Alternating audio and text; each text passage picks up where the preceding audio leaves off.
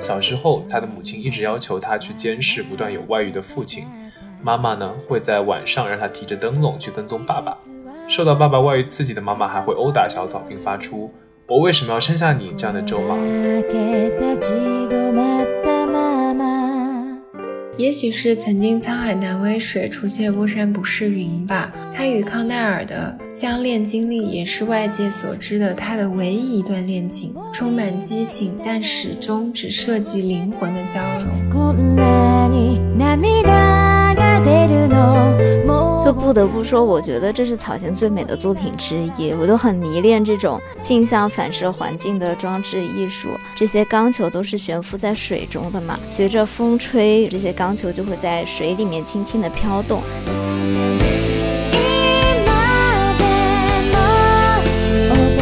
我就会掐算着时间，在瓦萨里关门前去买寿司，因为它就会打三折。忽然觉得我在微信群里叫你殷太太是对的，因为小丸子妈妈就也很省钱。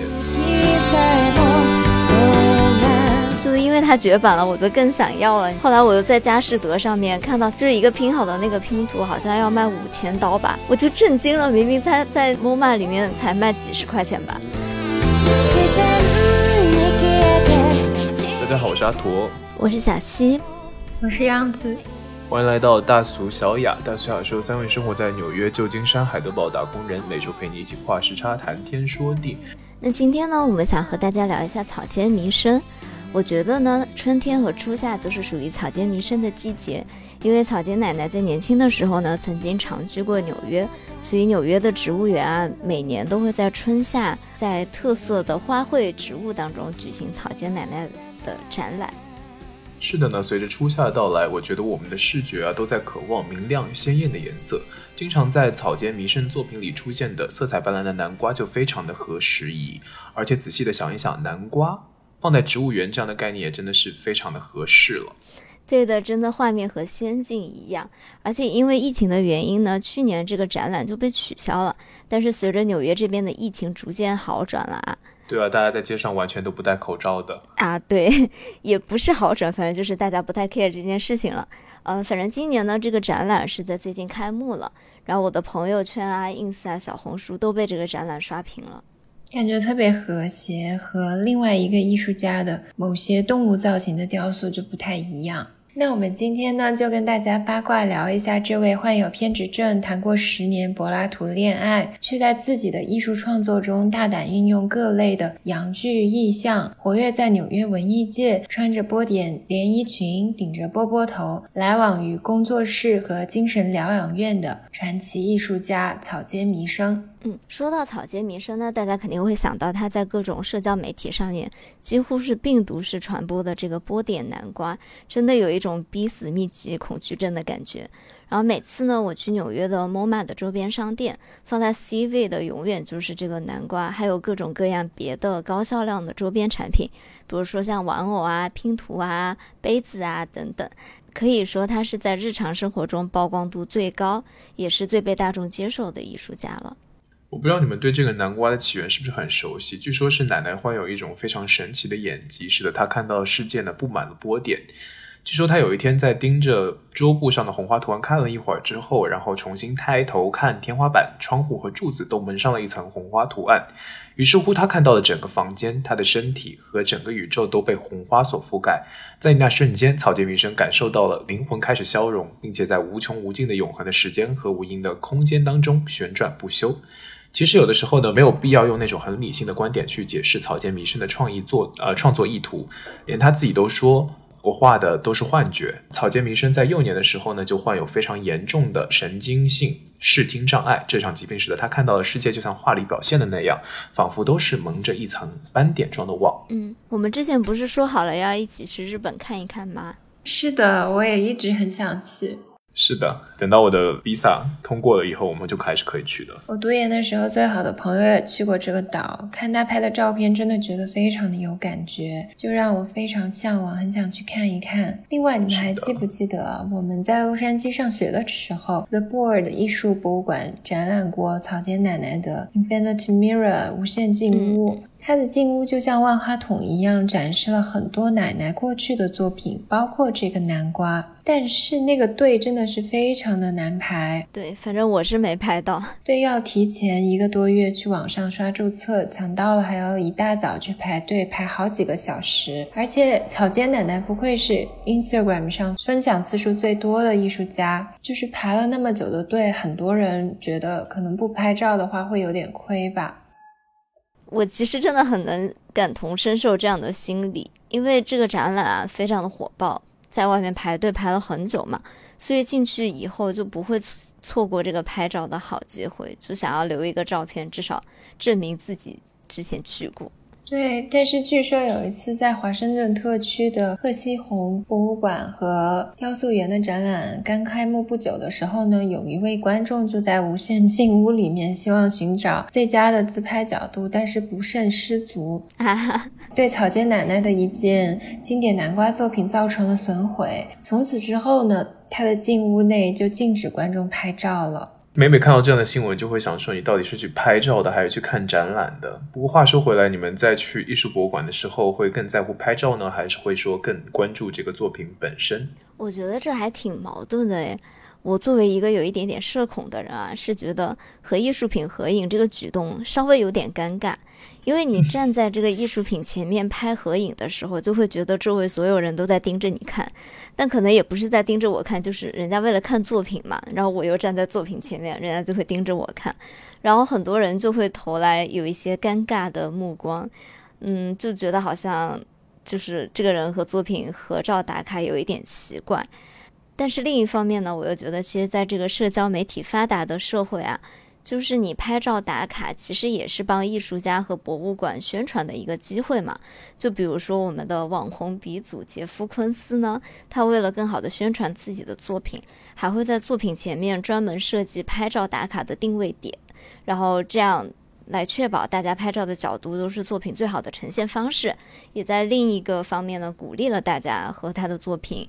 合影，然后帮他进行一波免费的宣传。其实我自己也是和小溪一样，不太愿意合照的。我就觉得和作品合照有一点点尴尬。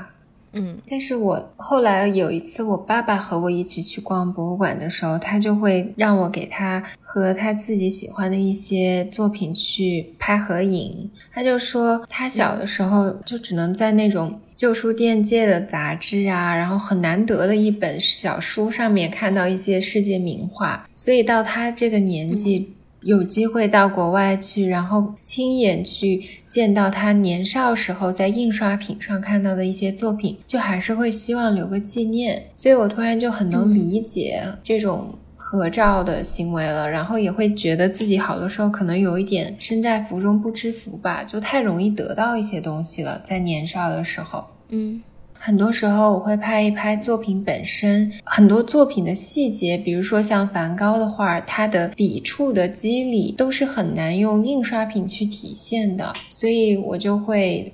在现场拍一些图片留作纪念，还有会每次展览之后买一些明信片和图录，就是有一点点集邮式的强迫症吧。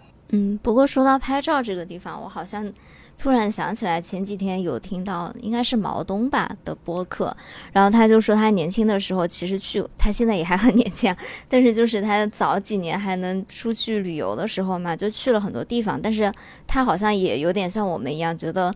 拍照这件事情有点尴尬，就不太会拍自己和风景的照，就会拍一些风景的，就是照片。但是他后来就会渐渐发现，如果你没有露自己的脸在这个地方拍照的话，你其实看着这个风景本身，会让你的记忆有一点模糊。就你会有点想不起来你自己去这个地方干了什么事情，然后当时的感觉是怎么样的。但是如果你把自己也放到这个照片的时候呢，你自己回去翻看这些照片的时候，会记忆更加鲜活一些吧？你就会更能唤起那个时候的记忆，知道自己经历了一些什么事情啊，干了一些什么。我觉得其实这个点也还挺好的。就现在我想起来，我可能会更加多的照一些自己和风景的合照。你说的很对，因为我那天翻老照片，翻到几年前我去大都会的照片，因为那会儿我爸爸妈妈跟我一块儿去的，所以他们拍了很多我和画儿和作品的合影，就留作纪念嘛。我看到那个照片的时候，我看到我当时穿的衣服，然后整个人的状态，我立马就能回想起当时的情境，我们是什么样的状态去的。对，还有一个有意思的点就是，我上周末有去法兰的一个博物馆嘛，我就拍了很多作品的照片，没有拍自己，因为那个博物馆我之前有去过，然后我翻照片的时候翻到我上次去那个博物馆，我发现我竟然在同样的角度拍了同样的作品。就是我的审美真的很一致，我就是吸引我关注点的作品，其实就是那么几个，我就在重复的拍他们，但是我没有那个那么具象的记忆，因为我没有把自己也照进去。对，就确实你放一个人进去，就记忆会变得非常的鲜活。嗯。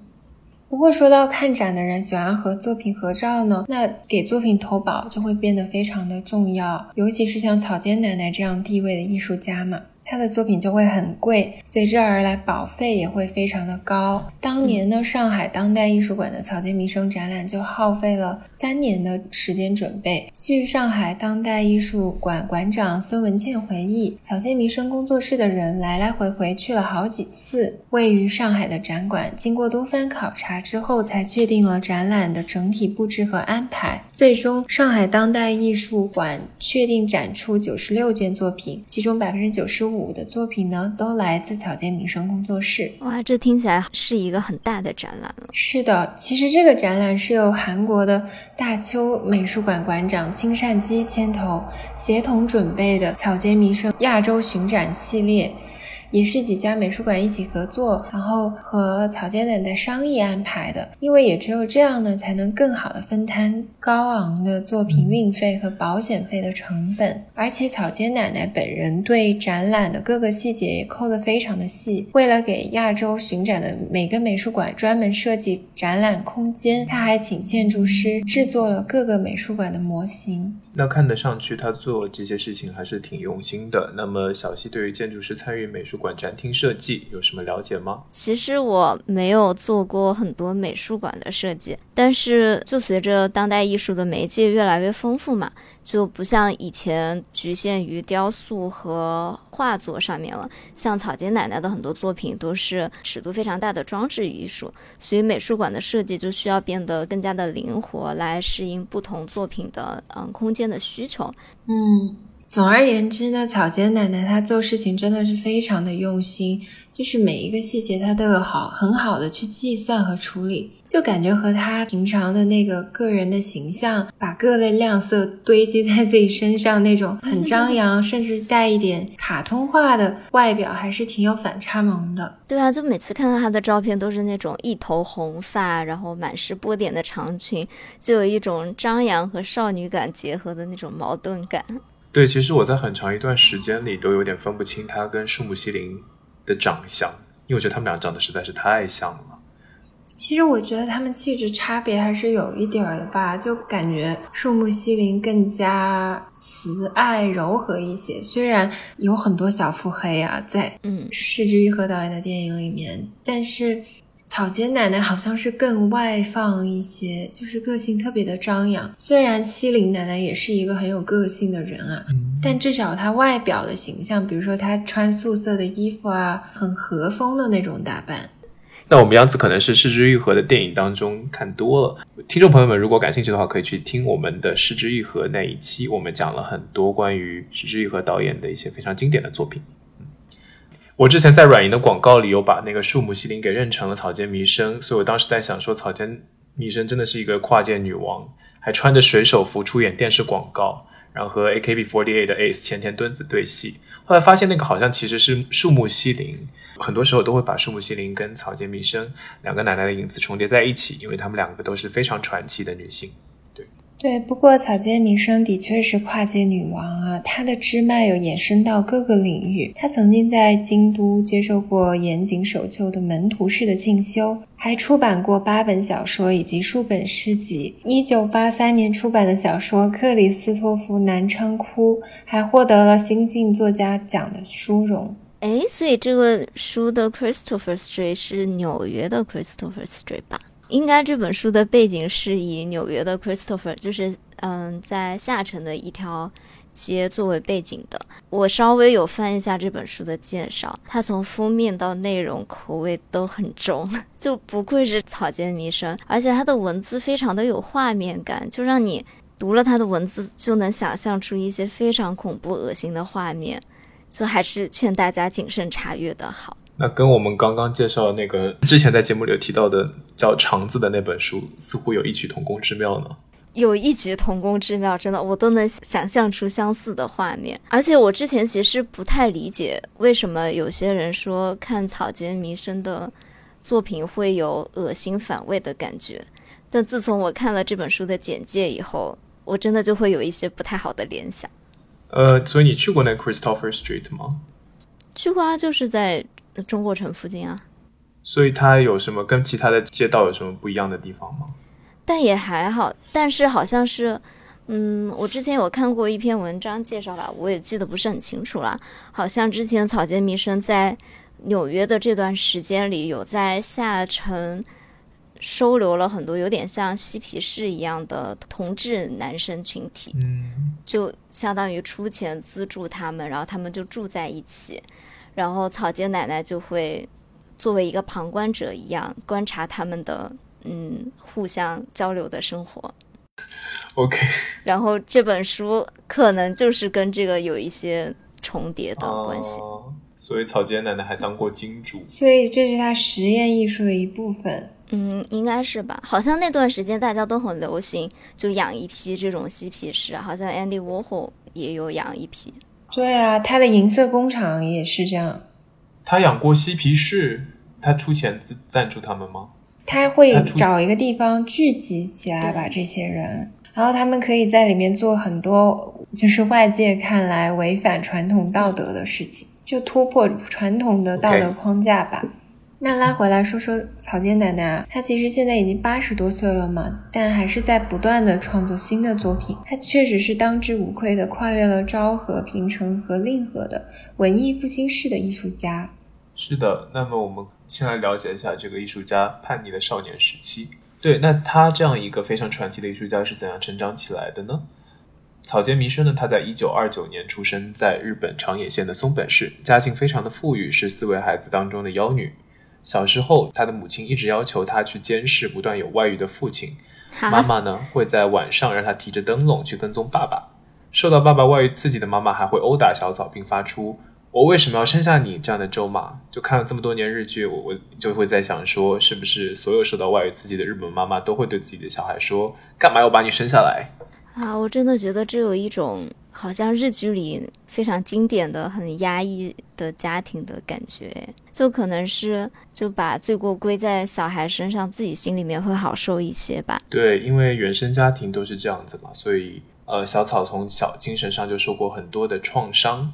所以变得非常的内向和敏感，有的时候小时候受到的伤害，可能真的要花一辈子去慢慢消化。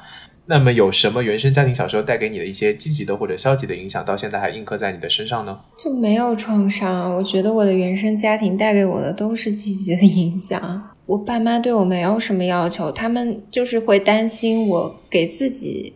灌输压力太大，他们总是会说 你要放过自己，然后过得开心就行了。我又要 cue 那个综艺《做家务的男人》嘛，最近我和小西都在看的，里面那个宋妍霏的家庭就很有爱。我虽然不知道是不是人设啊。我有时候不太想想那么多，看一个综艺就只看到他们展现的一面，我会觉得他们的家庭非常的幸福。然后我有时候看到的时候，我会也有共鸣，因为我觉得我的爸爸妈妈就是这样的，就到现在都是很爱对方，然后很和谐的相处。我觉得他们给了我一个很好的环境。因为我爷爷去年走了嘛，我就很难过。但是我有时候想到跟他小时候的很多回忆，我就觉得他教会了我怎样去爱一个人。那以后我要有自己的家庭，我也会像我爷爷小时候对我那样去照顾我的小孩。可能做不到那么好，那么尽善尽美，但至少我会朝这个方向去努力。就这么想起来，我觉得好像。嗯，我的原生家庭也给了我很强的安全感吧，就让我在现在的亲密关系里面，比如说友情啊、亲情啊，都非常的有安全感。嗯，可能就是我有的时候会反思吧，觉得我作为一个独生子女的女生，其实是吃尽了一些时代的红利的。如果我有一个弟弟或者妹妹的话，我可能就不太会有这么强的安全感，因为我家里只有一个小孩嘛，我就非常自私的可以百分之百的确认我的爸爸妈妈是会全心全意的爱我的，他们不会爱别人。为为为什么有弟弟或者妹妹就会没有安全感？我的想法跟小溪有点区别，可能近几年我愈发的强烈。我会觉得我真的好希望我小的时候，可能我十岁左右，我能有个弟弟或者妹妹。就是我原因是这样的，我可能太悲观了吧，因为我总觉得我可能找不到我一个爱的人，我可能不会结婚啊。你是在想这么多吗？我会想，如果百年之后我的父母不在了的话，我在这个世界上就没有这样至亲的人了。哦，我以为你会想说，就如果有一个弟弟或者妹妹的话，就算你没有办法组建一个家庭，他们可以替你给你的父亲，就是孙子的愿望之类。也有啊，会分担一些压力。不是，我现在肯定是会希望自己有一个弟弟妹妹的，因为 他就可以帮我分担一些压力。你看，你们把自己都带入的是姐姐的角色，为什么不是一个姐姐或者哥哥，一定会是一个弟弟或者妹妹？我是因为我想做姐姐。如果是家里还有其他小孩的话，OK。哦，我是觉得如果我是一个妹妹的话，我就没有这个选择权了呀。爸爸妈妈会询问我的意见，说我想不想要一个弟弟妹妹，但是我本来就是一个妹妹了，我根本就没有这些考虑的因素。就是 anyway，如果小时候。你有这份安全感的话，我觉得其实我现在的这么无忧无虑，很大程度是来自于原生家庭给我的安全感吧。还有就是我大概我小时候的时候，我爸爸说他小时候想做个画家，然后现在我就半走偏学了艺术史。你爸爸本来不是这个意思。对，我记得小西之前也说过，他学建筑也是因为他妈妈做房地产，然后现在学了建筑。呃，对我们都是两个走偏的人。好的，那我们继续回到我们小草的身上。草间弥生的母亲专心做家族生意，对女儿的疾病更是一无所知。他认为草间弥生应该成为收藏艺术品的富家女，而并非食不果腹的艺术家。于是，小草的妈妈不准他画画，经常会没收他的墨水和画布，还罚他跟工人们一起干活，经常把他关起来打骂。强烈的恐惧感让草间弥生的精神濒临崩溃。真的是非常的可怜。虽然这个类比有点不恰当啊，但是这段经历让我想起了我妈妈。她认为我应该成为一个请建筑师来实现自己想法的甲方，而不是画图的乙方。她就经常会说我把自己当做一个工具，而不是就是有掌控权的人。就有点像小草的妈妈希望她是收藏艺术品的人，而不是。工具人一样的艺术家，希望您的母亲大人听到这个不会被 offend 到。OK，年轻的小草在书店里偶然间看到了美国女画家乔治亚·欧基弗的作品，他求着看得懂英文的堂哥进行翻译，冒昧的给乔治亚写了一封信，说明了自己的情况和困惑，并且附上了十四幅作品一同寄去了美国。他在自己的信当中诚恳地问乔治亚：“我刚刚踏上了成为一位画家的漫长艰辛的路途。”您可以引领我吗？乔治亚竟然给他回信道：“我觉得你应该来纽约，我觉得你在这里会实现你的梦想。我会向画廊推荐你的作品。”我这样想起来，觉得他好 nice 呀，就会给这种精神导师一样的指导，就觉得非常的难得。可能也是因为那个年代也正值美国的第二次女性主义运动吧。两个女性之间的善意，嗯，总之是两位我非常崇敬和喜爱的女艺术家的梦幻联动。那说到这个，我想到一个中国近代史上有点点相似的例子，也是这种东西方之间的交汇，就是 Virginia Woolf 和林淑华。Virginia Woolf 就是英国大文豪嘛，林淑华也是中国新月派的成员。他最初圈的故事啊，我以我的拙见不一定准确啊，应该是他和徐志摩的八卦，就是徐志摩他他当时坠机的时候那只箱子嘛，陆小曼和林徽因都想看的，是给林淑华保管。嗯，对。哦，真的啊！哇，没想到他们的故事里还有第四个人。对，但是林淑华，我个人觉得应该是红颜知己的关系了啊。我我也不知道，因为毕竟那么久远的事情，这种民国八卦你也不敢说。对我也不敢说。就他和 Virginia Woolf 结缘呢，其实是来自于那 Julian Bell，就是 Virginia Woolf 的侄子，他是当时去。中国待了一段时间，因为他就是那种典型的欧洲青年，很热血，他想投入战争，奉献自己。他在一九三五年到三七年去了武汉大学当英文客座教授。其实后来大家就发现朱利安的书信和林淑华是有过一段情的。哇！但林淑华当时是已婚的状态，她是嫁给了武汉大学文学院院长陈希颖，也是泰斗级的人物。好像这有一点 too much information。对，当时陈呢就请了朱利安到学校任教，因为当时呢会英文的人很少嘛。但林淑华是一个大家闺秀，她受过很好的教育，所以她英文很好，她就照顾朱利安，两人之间就产生了感情。但中间有很多抓马，我就略去一万字。反正总之呢，就是朱利安后来回到了欧洲，然后战死了。他只有二十九岁，而且这是一段姐弟恋，他比林淑华要小八岁。然后因为朱利安的死呢，林淑华就跟 Virginia Woolf 结缘了。因为当时朱利安有跟他的家人说，希望他们能去了解他在中国的一些生活啊，一些朋友。然后两位女文学家之间就开始了通信，长达一年多时间，然后有十六封信。两人聊了非常多的关于战争啊，关于离乱，包括朱利安的去世嘛，然后也说了很多文学写作上的启发。Virginia Woolf 鼓励林淑华写一些自传性的文章啊，鼓励他在英国出版啊，甚至他们家族的朋友还帮过林淑华在英国出版自己的书，是一段很有意思的情缘啊，这很跨次元壁的感觉。是的，对，我觉得有的时候呢，人生就非常需要这样一个人成为你的导师，特别是那种非常灰暗的时刻，可能一个人的一句话就可以赋予你改变人生的力量。仔细想想，以前有很多时候觉得特别 down 的时候，会因为一些老师、长辈、朋友们的一句话，瞬间充满了力量。那么，央子跟小溪有没有一些类似的经历呢？我可能不能算严格意义上的长辈。但是在当时的某些瞬间，真的带给了我非常多的安慰和鼓励。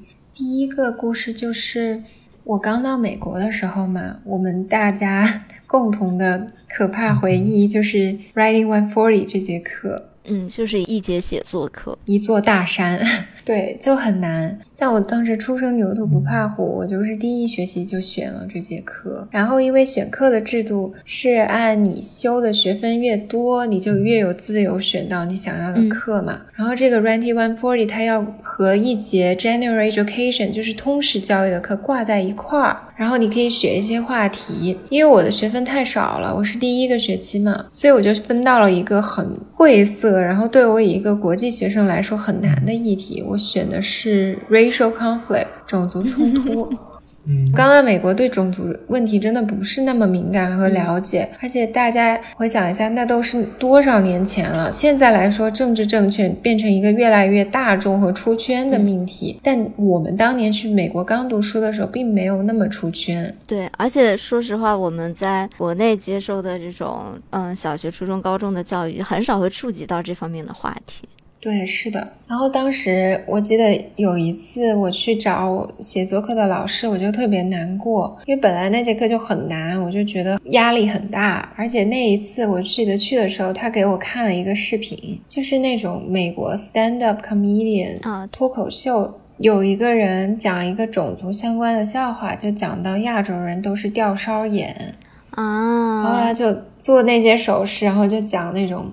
Asian eyes，亚洲人的眼睛，这有点不好吧？他在你的面前放这个，最最可怕的是，他居然在我面前哈哈大笑，哎，就非常刻板印象，因为他就是一个美国中产阶级的中年男性。对啊，对你一个亚洲女孩，然后他专门给你放这个，就是有点不好。哎，就我可以理解说脱口秀都是冒犯的艺术嘛，所以他有可能。不觉得是什么，但是你当时是刚去美国的一个人，就这样就很不好吧？反正当时我就很难过。我从他办公室离开的时候，因为我从 Reading One Forty 那个办公室要穿越那个学校才能回到我宿舍嘛，就走到一半，走到电影学院前面的时候，我就忍不住放声大哭。你这也很偶像剧的情节了，会有一个男主出现拯救你吗？并没有是一个女主，我当时蹲在那个地上哭的时候，突然就有个人拍了我的肩，我一抬头是一个美国女生，也不能说女生吧，嗯，可能有点姐姐型的那种人吧，四十多吧。她就问我怎么了，然后我就大概讲了一下我很难过啊之类的，他就突然跟我说啊，You are not alone here, you know。啊，好暖啊！对，他就说你不是一个人在这边啊，然后又跟我聊了好一会儿。他就说，哎，要不你找个时间来我办公室，我们聊一聊吧。后来我就知道，原来他是我们学校 advisor。美国有一种类似学术顾问，就是你每次选课之前，你可以去找他，然后规划你如何毕业，如何修学分，然后规划你的生活啊。辅导员，对，就辅导员那样。我就去了他办公室。他就跟我说，他是个佛教徒，哇，他就是很虔诚信佛。他说他们家的人都是基督徒，只有他是佛教徒。他就说，你如果感到难过，你都可以来找我聊天。然后你们知道，洛杉矶有一个很有名的佛寺，是星云大师建的，叫西来寺。西来寺。然后他还带我去礼过佛。说到这个，我有一个小的 episode 想讲一下。你知道，就是在美美国的佛教寺庙里面求的最多的是什么吗？不知道。抽中 H1B 啊！我在想说，美国的我真的是需要很努力呢，要非常的懂各种行业的知识，对，要非常的国际化。其实我有个类似的就是在课上给我很多帮助的教授，就以前上一节数学分析课的时候，就很多证明题目。然后可能就非常不会做。我们那个时候教授就非常的好，他有专门的那种 office hour，你就可以去跟他，呃，一对一的进行交流。然后呢，他平常一天可能要就是照顾十几个学生左右，但是他会跟你就保留一对一的时间，然后你在那一对一的时间，你就可以请教他各种各样的问题。他会拿一张白纸，然后在那边非常工整的用他的可能是用签字笔之类的。就把证明从第一步开始，一步一步引导你到最后一步，然后就看得非常的清楚，然后还挺感激那个时候教授给的很多这方面的帮助。那小溪呢？小溪好像一时想不起来这样的感人的故事，那么就希望未来有这么感人的长辈能够出现。是的，那么为了反抗父母传统道德观念，草间弥生终于决定在海外寻求发展。于是他开启了自己从一九五八年到一九七五年长达十七年的旅美生涯。在六十年代的纽约，一个日本女画家想要出人头地，真的是非常的困难。没有背景，没有亲人。草间弥生在纽约的头五年，经常饿的去捡烂菜叶子吃，背着画板到处卖画，但是都卖不动，因为美国人才看不起这样一个没有听说过的小个子日本女生。那个说好了要帮他推荐画廊的欧基福呢？嗯，灵魂拷问。我们能不能把刚刚美好的回忆留在一边？可能推荐了吧，但是说不定就是卖不动嘛。你看他有说嘛，背着画板到处卖画，但是卖不动。名艺术家早年嘛，那种社交网络什么的又没有那么发达，对，就是很多众说纷纭的故事啊。对啊，当年我看到很多报道也是说他穿着华服，然后那种很传统的日本服装和服之类的，出现在各类画廊的。社交宴会上面是很吸引人的，然后也有说欧吉福之类的艺术家有帮他介绍一些 dealer 画商啊这种，嗯，但是这种都是个人有个人的版本了，毕竟都过了这么多年的事儿了。是的，其实他的经历，我有点想到自己离开美国以后换专业的事情，就感觉家里人可能也知道这个专业没有什么前途，金钱的钱。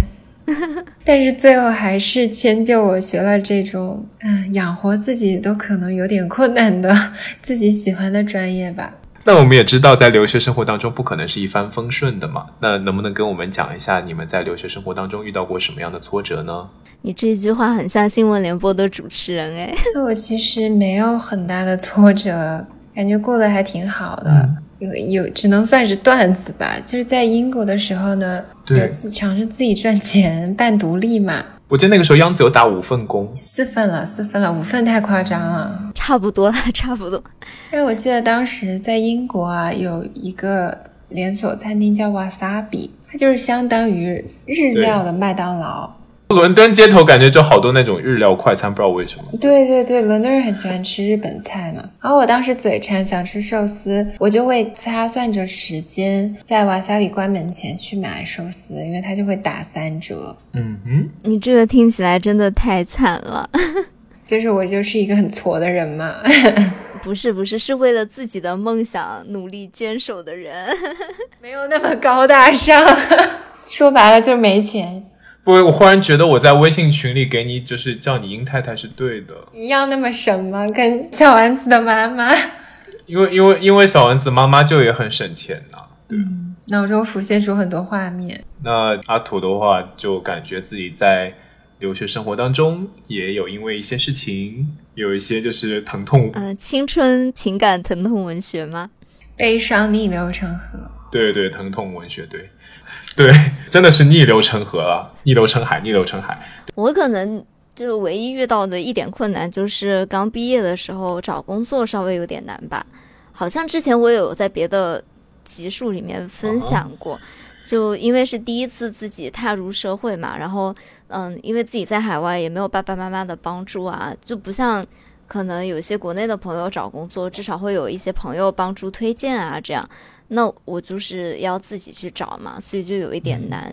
经过了可能几个月的时间吧，找工作，然后每天去面试啊，然后投很多简历。来给你取取经，你调了多少？可以问吗？好多，几十个吧。哦，那还好啊，不多啊，还挺多。因为我们建筑专业是。嗯，你投每一个公司都要根据那个公司做的一些方向，要改一下自己作品集啊什么的，所以那段时间其实就还蛮累的，因为每投一个公司就要改作品集。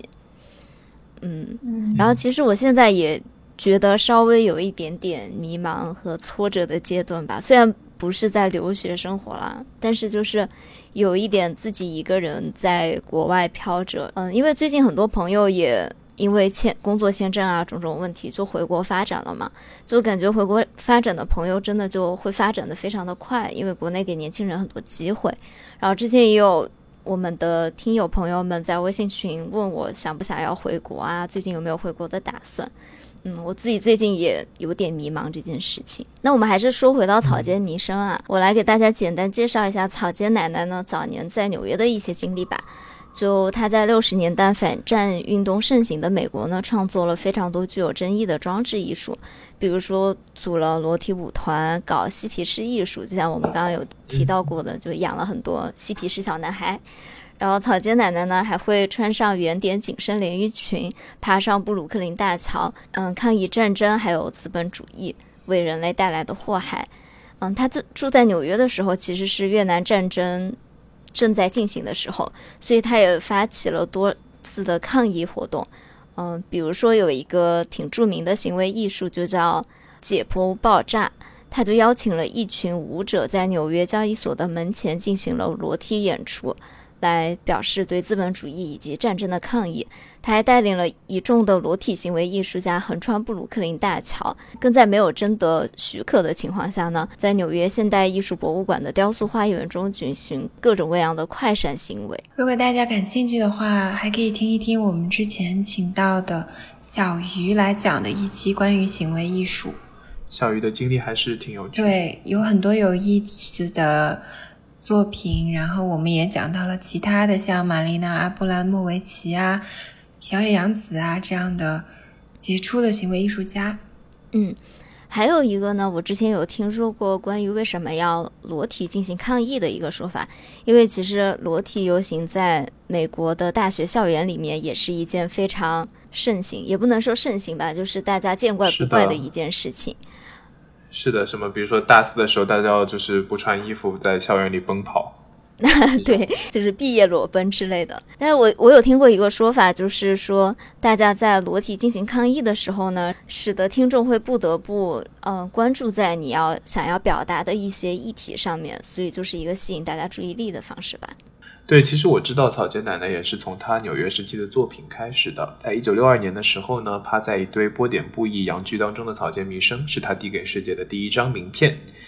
阳具加上波点，真的非常有视觉冲击力。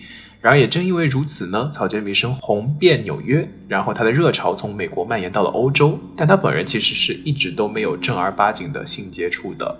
啊，这突如其来的八卦，我们也会把草间奶奶年轻时候的相片放在 show notes。她当年的确是非常风情万种的，逐梦欧美艺术圈的东方女孩。嗯，对，年轻的草间弥生真的是有身材有翘臀。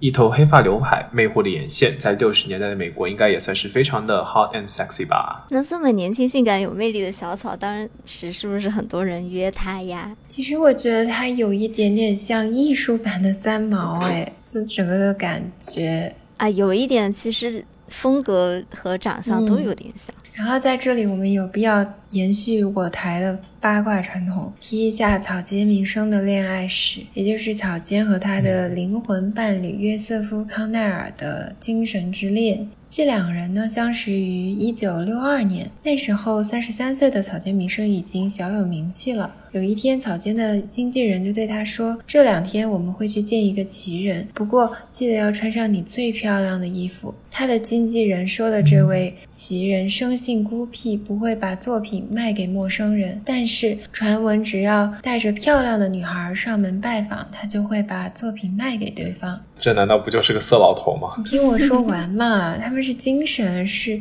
灵魂伴侣。就这样呢，草间弥生穿上他的和服，和他的经纪人一起去拜访了这位神秘的艺术家。这么想起来，感觉他的和服就很像他的战袍一样。他每次要出席这样的场合，就会穿上他的和服。对，自我抑郁化，exoticize herself。然后两个人呢就一见钟情了。嗯，那位艺术家呢当场就卖出了一件盒子作品给这位经纪人，经纪人也觉得自己如获至宝。怎么感觉小草被利用了？就经纪人买不到艺术品，就带上一个漂亮女孩。对，但是也因此结识了一段情缘吧。因为草间呢就和康奈尔随后开展了一段长达十几年的稳定的伴侣关系。不过令人唏嘘的是呢，后来康奈尔善妒的母亲介入到了两人之间。据传呢，康奈尔的妈妈有一点。控制狂，他的母亲呢就禁止自己的儿子跟一切女性发生关系，还告诉他女性是十分污秽的东西。那他自己怎么办？啊，她自己也是女性啊。更具戏剧性的是呢，这位苦口婆心的老母亲有一次撞见草间和康奈尔两人接吻，还拿了一桶水泼在了他们的身上。这也太……太抓马了。是的，我感觉他好惨啊，童年也不幸福，恋爱也不幸福。不过两者之间可能也有一些关联吧。嗯那说回到草间弥生啊，他在自己二零零二年出版的自传《无限之网》中写道：“我已数不清有多少次想曾想飞踢那个又胖又老的女人。”暴跳如雷。康奈尔和草间呢谈了十多年的恋爱，却没有发生任何的肉体关系，两个人是非常柏拉图式的感情。康奈尔每天呢都会跟草间通几次电话，并不时为他创作专属的拼贴画，让后来经济拮据的草间弥生能够将这些作品售出，以获得温饱。也许是曾经沧海难为水，除却巫山不是云吧。草间奶奶自称自己是无性恋者，她与康奈尔的相恋经历也是外界所知的她的唯一一段恋情，充满激情，但始终只涉及灵魂的交融。对草间的阳具椅子和它具有阳具元素的各类雕塑，某种程度上也许是源于他对于性的恐惧。草间弥生呢，在他小的时候已经意识到父亲生性风流以及为家庭带来的苦痛，也真是难为他们了。呃，草间弥生的作品和他本身都渗透着日本的民族性，举与刀矛盾的碰撞，感觉日本人真的非常喜欢这种两种不同截然不同的力量的冲突。在草间弥生的身上，可能是他纯洁的爱情和他作品里赫然存在的对于性的完全的追求和渴望。是我感觉日本的文艺作品中经常出现这种极度纯情又极度欲望的冲突感。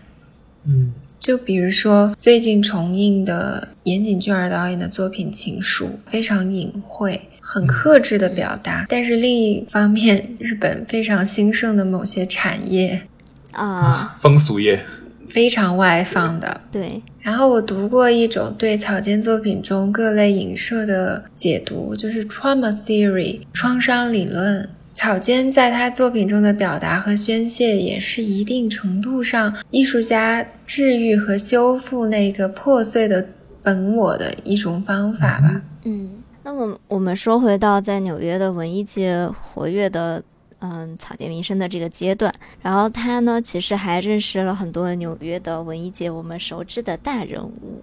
他和 Andy Warhol 就是朋友。嗯，不过草间还指控过 Warhol 剽窃他的艺术概念。对，就是在呃一九六三年的一场纽约的展览当中嘛，草间就做了一个叫《千船会》的作品，他就把羊具形状的软雕塑塞进了船里，而且摆满了整个房间，还在。房间的周围墙壁上贴满了这些作品的图片，就让人有一种被淹没在不断重复的意象当中的感觉。就现在想起来，很有现在很火的那种沉浸式的梵高莫奈展的感觉。然后据说呢，当年 Andy Warhol 是看到了这个展览，而且以非常震惊的表情观赏了整个展览，并且对家大加赞赏。但是呢，三年之后，Andy Warhol 就在另外一个展览上。同样的，使用了墙纸，并且呢，还复制了非常多母牛的图像，就整体的操作和呈现都和草间的还挺相似的。嗯，不过虽然经历过这样戏剧性的一些矛盾吧，两个人的关系总体来说还是不错的。是的，此外，草间弥生的作品呢，也一直以波普艺术的显著魅力和玩味特色。为重要的组成部分。在二零一二年呢，曾经有记者问他说：“为什么以南瓜为题？”他答案也是充满了 Warhol 式的风格，因为南瓜在视觉上充满了幽默感啊。虽然呢，他参加了很多展览，在这个纽约的时期，甚至连借鉴他展览的 Andy Warhol 都成为了纽约艺文季的大家。但是呢，草间弥生因为他自己是作为一个来自东亚的女孩这样的身份嘛，她始终没有办法走入主流的艺术界。所以呢，经常都会面临各种各样的资金问题。就主流艺术界对于他的评价也非常的具有争议性。就比如说，在一九六九年，他已经在纽约的现代艺术博物馆 MoMA 举办过一次展览之后，这可以算得上是非常大的一个成就了吧。所以呢，他作为一个日本女人，也登上了《纽约时报》的封面。但是呢，这个封面图片的副标题却是“但这是艺术吗？”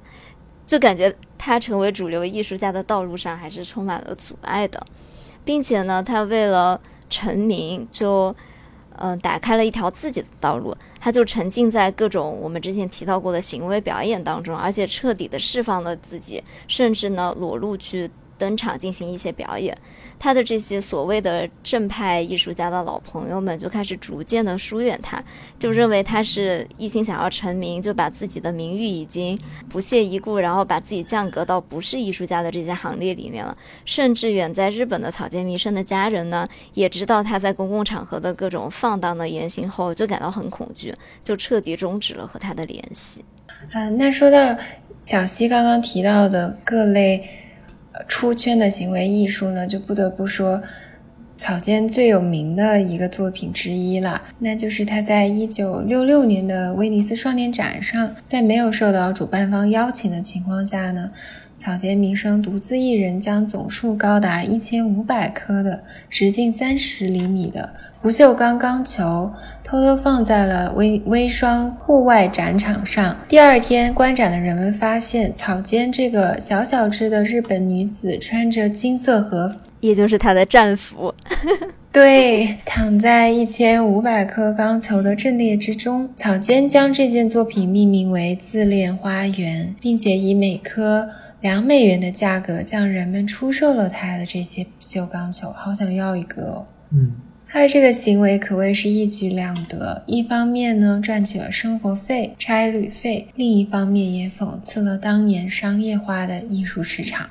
就不得不说，我觉得这是草间最美的作品之一。我都很迷恋这种镜像反射环境的装置艺术，而且一大堆的镜像球飘在一起的视觉效果真的非常的强烈。就在近期的展览里面呢，这些钢球都是悬浮在水中的嘛，随着风吹，然后这些钢球就会在水里面轻轻的飘动。我真的强烈建议大家去搜搜动图，看一下这个装置艺术，真的非常的美丽。而且这他的这个操作啊，也让我想起了杰夫·昆斯在挑战卡塞尔文献展的这个骚操作，真的是非常像。可以再挖个坑了。其实这种镜像，我也想到我有一个朋友，就是我读研的时候最好的朋友，我也 Q 过他很多次了。他当年呢，毕业论文就是写的建筑中的镜像关系和精神分析学。好想认识他。而且他非常喜欢草间弥生，所以在他的影响下呢，我也对镜像的很多作品非常的感兴趣，而且更加的关注女性艺术家了。像在之前行为艺术那期，我也有提到，我和他一起去看明斯特的雕塑展的时候看的镜像艺术的作品，有兴趣的小伙伴们也可以去听一听呀。那除了这个自恋花园，阿图和央子有没有自己最喜欢的草间弥生的作品呢？哦，我喜欢他那个 The spirits of the pumpkins descended into the heavens，就是南瓜的灵魂落入天堂。对，然后首先因为是他那个主要的色系是黄配黑嘛，我觉得比较符合我的审美。然后它会无尽延伸，超越离我们近距离的思维，邀请我们去思考。关于这种无穷无止境的感觉，乍看之下呢，这个波卡波卡点虽然就显得非常的喧嚣，但其实看久了之后，会有一种意外的平静的感觉，就会觉得自己仿佛不被这个时空所限定，好像可以重新去找回自我。我之前其实有跟我老板。聊一些我最近在 follow 的一些事情，然后有一次聊到草间弥生，因为我老板是一个非常好奇人，所以他会 Google 这些名字，但他 Google 了之后告诉我说，哦，so it's colorful pumpkins，就是非常色彩斑斓的南瓜。草间奶奶会生气吧？我当时在想说，嗯，好吧，OK，非常棒，色彩斑斓的南瓜。不过说到这个南瓜，我真的很想要一个。它的这个黄黑蓝瓜的拼图，我之前有送一副给我的一个朋友，然后我就觉得非常美。记得几个月前，我跟他说买鞋子的时候呢，我说我看中了川久保玲和匡威的合作款，你说要不要买？当时小西就非常嫌弃，就说这也太烂大街了，巴拉巴拉。结果在后来某一次，他突然 Q 出他自己其实有一双。然后关于这个南瓜也是，我记得在 N 久之前，他就说这么俗的东西，就是每一个客户都要。放个南瓜，我才不要呢！结果他今天居然又说他还送人拼图是这个南瓜，我说什么好呢？不是，本来送的时候我也只是有点敷衍，你知道吧？就是随手挑一个有点呃品味的东西送给大家都会喜欢的。那你送的这个人没有在听我们播客吧？啊，他不会听的。但是。后来我就发现这个拼图绝版了，然后我就会觉得有点难过，就是因为它绝版了，我就更想要了，你知道吗？后来我又在佳士得上面看到它在拍卖，就是一个拼好的那个拼图，好像要卖五千刀吧，我就震惊了。明明它在那个 MoMA 里面好像才卖几十块钱吧，我就真的很想要，现在又买不起，就很悔恨。嗯，行吧。我觉得你就是那种会被消费主义洗脑的人。对，我觉得对我就是。一到他买不到了，我就真的非常的想要。对，就是那种什么挂一个限量，然后让消费女孩去抢购的，就是 吸引的小溪。对，对，就是我。朋友，你的理性在哪里？真的，这是歪个楼啦。我还有特别喜欢草间奶奶的一点，就是她身边的女性力量。包括我之前也有提到，在亚洲巡展嘛，就是说上海的博物馆也是孙文倩，然后，嗯，韩国是金善姬女士，她们都是女生嘛。然后包括我后来看草间奶奶的纪录片，几个重要的策展人其实也是女性。嗯，然后在这里就很值得一提的是，草间奶奶在英国的代理画廊就是 Victoria Miro。Victoria Miro 呢，她是一个出生在伦敦的打引号啊，非常劳动阶级的犹太裔商人家庭。呃，听起来很有钱的样子啊。他，但是他是工人阶级啊。哦，啊，这不是英国的贵族。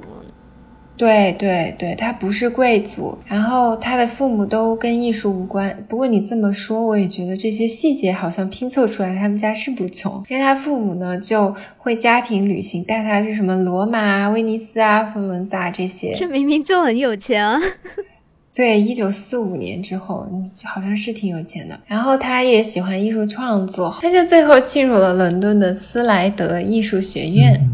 希望成为一个职业画家，但是毕业之后呢，Victoria Miro 就在中学做了几年美术教师，然后遇到了自己的丈夫 Warren Miro，然后她婚后生了一对孩子，就相夫教子了。然后等她的孩子长大之后呢，她就突然觉得她的艺术热情被重新点燃，然后就重新投入了艺术产业，开了画廊。为什么她想开画廊就能开画廊啊？这也是我觉得他的身世之谜。我做了非常多的调研，但是没有找出这个背后的真正原因。嗯，不知道是夫家有钱还是娘家有钱。哎，我这样也太不好了，无端揣测，这些都是我不对的。我检讨我自己。但她自己是很有能力的女性了，无论她的第一桶金是怎样获得的，但后面她事业的版图是因为她自己的睿智和杀伐决断的能力。那她在一九八五年开设了由自己的名名字命名的画廊，然后第一个空间就选择在了伦敦的梅菲尔地区的库尔大街啊，真的是有钱人。然后在两千年的时候呢，她的画廊就东迁到了伦敦东北部的伊斯灵顿附近的。一个七百多平方米的旧工厂，哇哦！画廊被扩充成两层，甚至还有一个独立的花园，就是和 Y Cube 这样顶级的白盒子画廊分庭抗礼吧。然后，当然，Victoria Miro 最重要的一个成就之一，就是他和草间弥生的合作。他们的合作呢，是始于一九九八年。当时草间还不是现在这样叱咤风云的波点女王，但是已经成名了啦。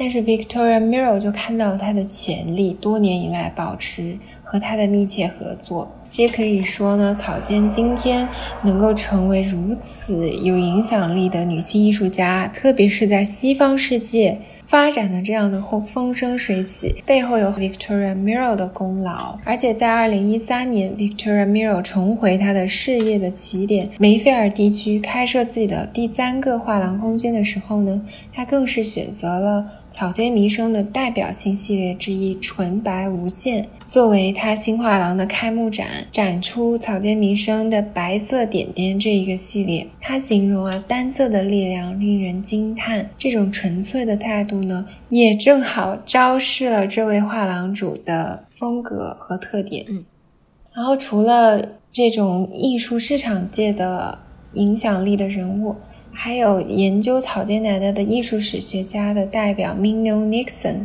也是一位女性，她的名字好可爱哦。对，她其实是我读研的时候的教授，因为她的名字叫 Mignon 嘛，在法语里是小小的可爱的意思，所以我们给她的昵称就叫小可爱。好可爱，她长得也非常的美，就是一个小小只，然后五官很精致的一个女生，然后很有自己的风格，很时尚。她是一个有法国腔调的美国高知女性。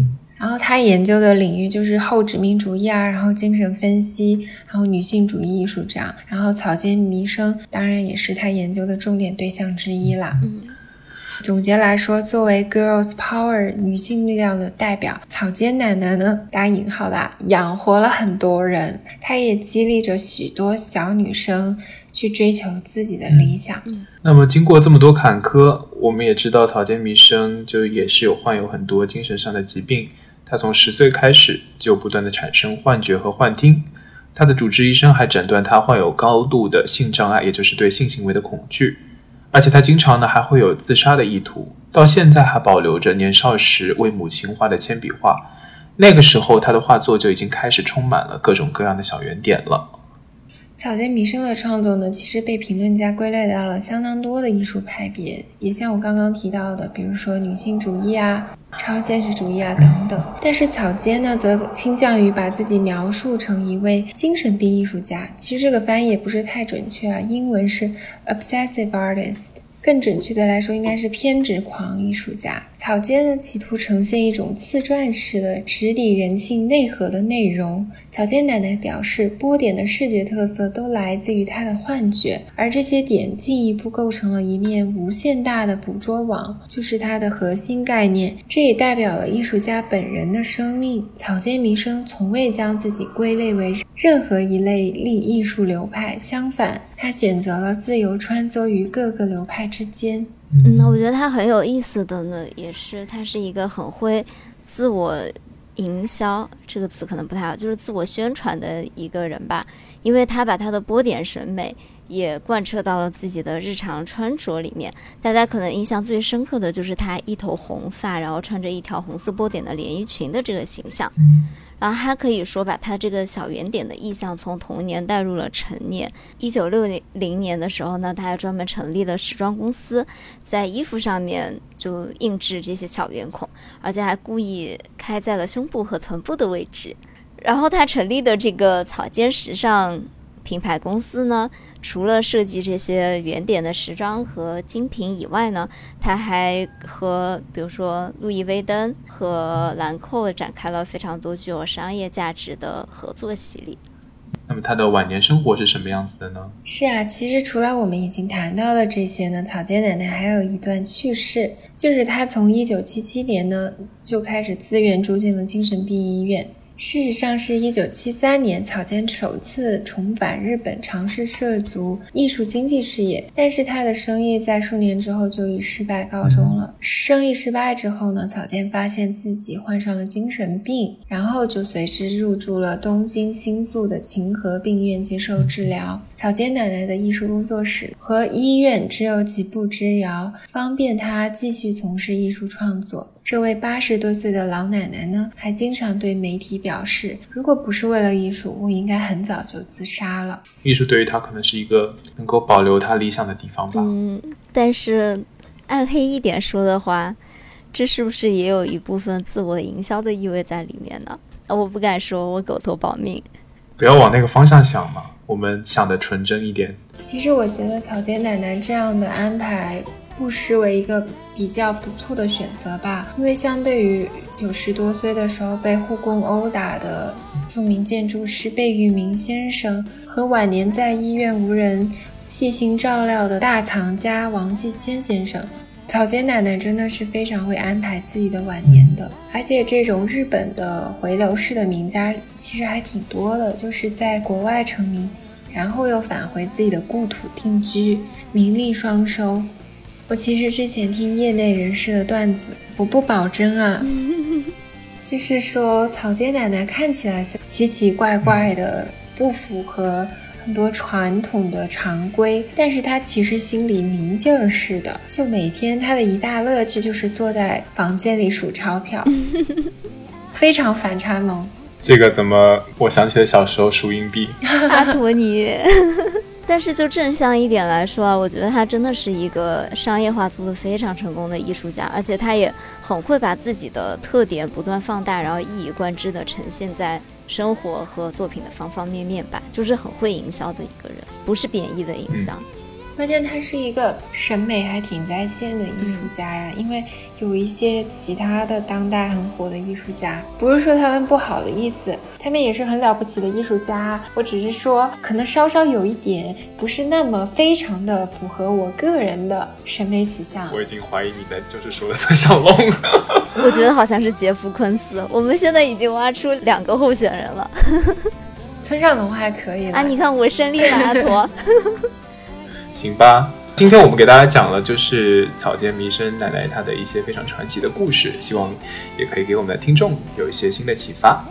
那大家如果想听我们聊聊哪位艺术家或者名人，也欢迎在小宇宙的评论区和我们留言互动，提出你的建议。那今天我们的大苏小就到这里了，我是阿驼，我是小西，我是央子，我们是大苏小雅，下周再和大家见面了，拜拜，拜拜拜。